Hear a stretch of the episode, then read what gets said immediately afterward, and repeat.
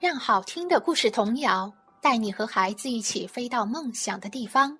我是美国的双语妈咪，欢迎收听双语亲子时尚圈。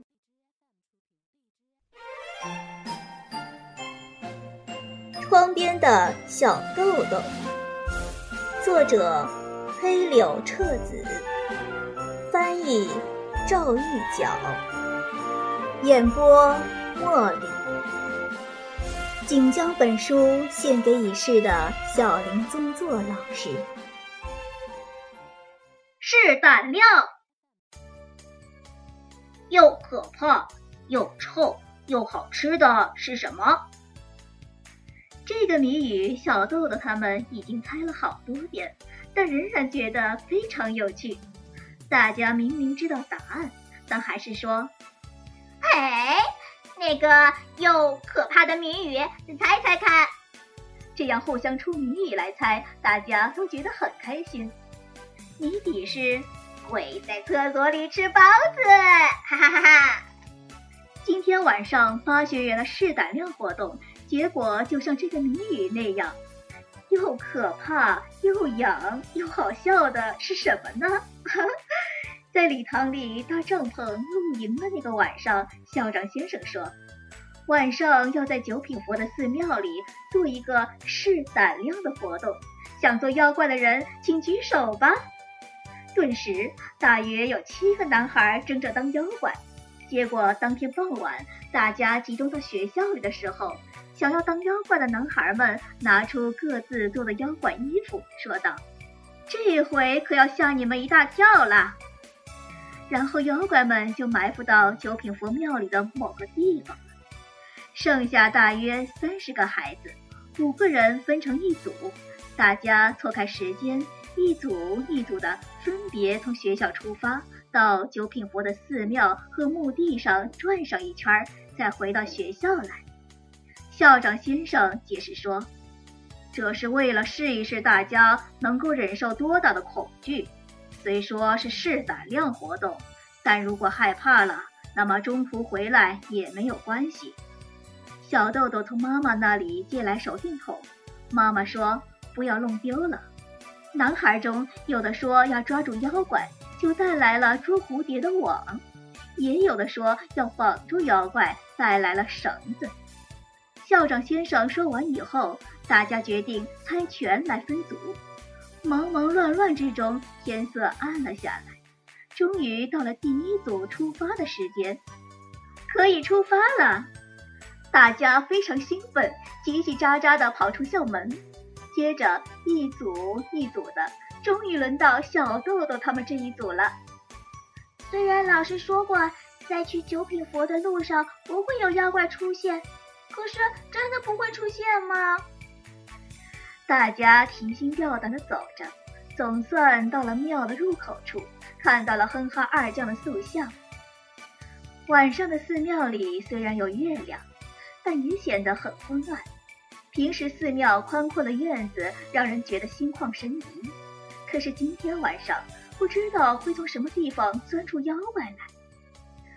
孩子们一想到妖怪，不由得心惊胆战，却不知道该怎么办。风轻轻地吹动一下树梢，大家都啊的一声大叫起来。脚下踩到一个软绵绵的东西，便大叫起来：“妖怪来了！”最后，连手拉手的同伴们也互相怀疑，是不是妖怪呢？小豆豆决定不去墓地了，因为妖怪一定会在墓地那儿等着。而且现在已经充分了解了什么是试胆量，还是回去为好。很巧的是，同组的伙伴们都有这个想法。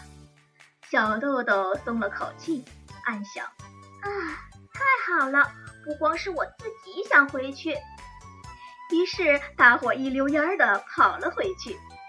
回到学校后，先出发的几组已经回来了，大家都因为太害怕了。几乎没有人敢走到墓地那里。这个时候，一个头上缠着白布的男孩呜呜地哭着，被老师领了进来。这个男孩装成妖怪，蹲在墓地里等着大家。等啊等，可是谁也没有去。渐渐的，他自己也害怕起来，终于忍不住从墓地里跑了出来，站在路上呜呜的哭，被巡查的老师发现，领了回来。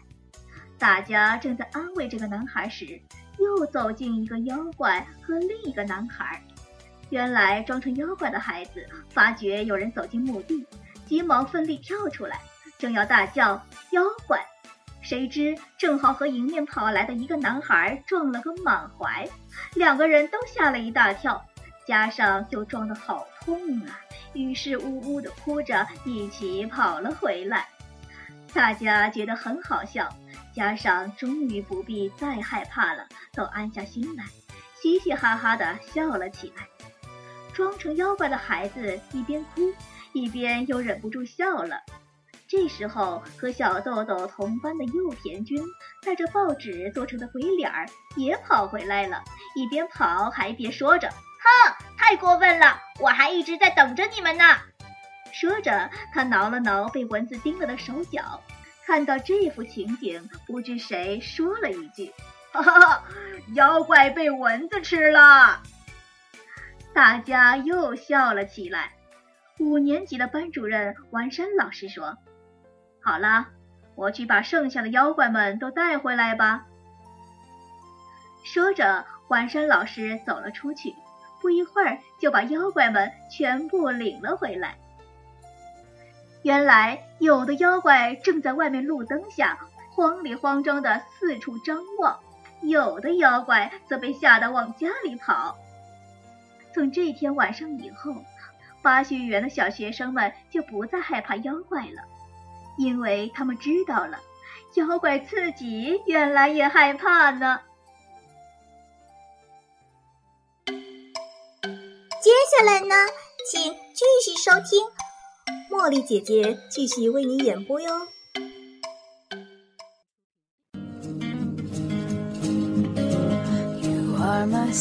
感谢收听。想收听更多中英文故事童谣和每日朗读，请关注公众微信“双语亲子时尚圈”，也欢迎更多朋友参与和投稿。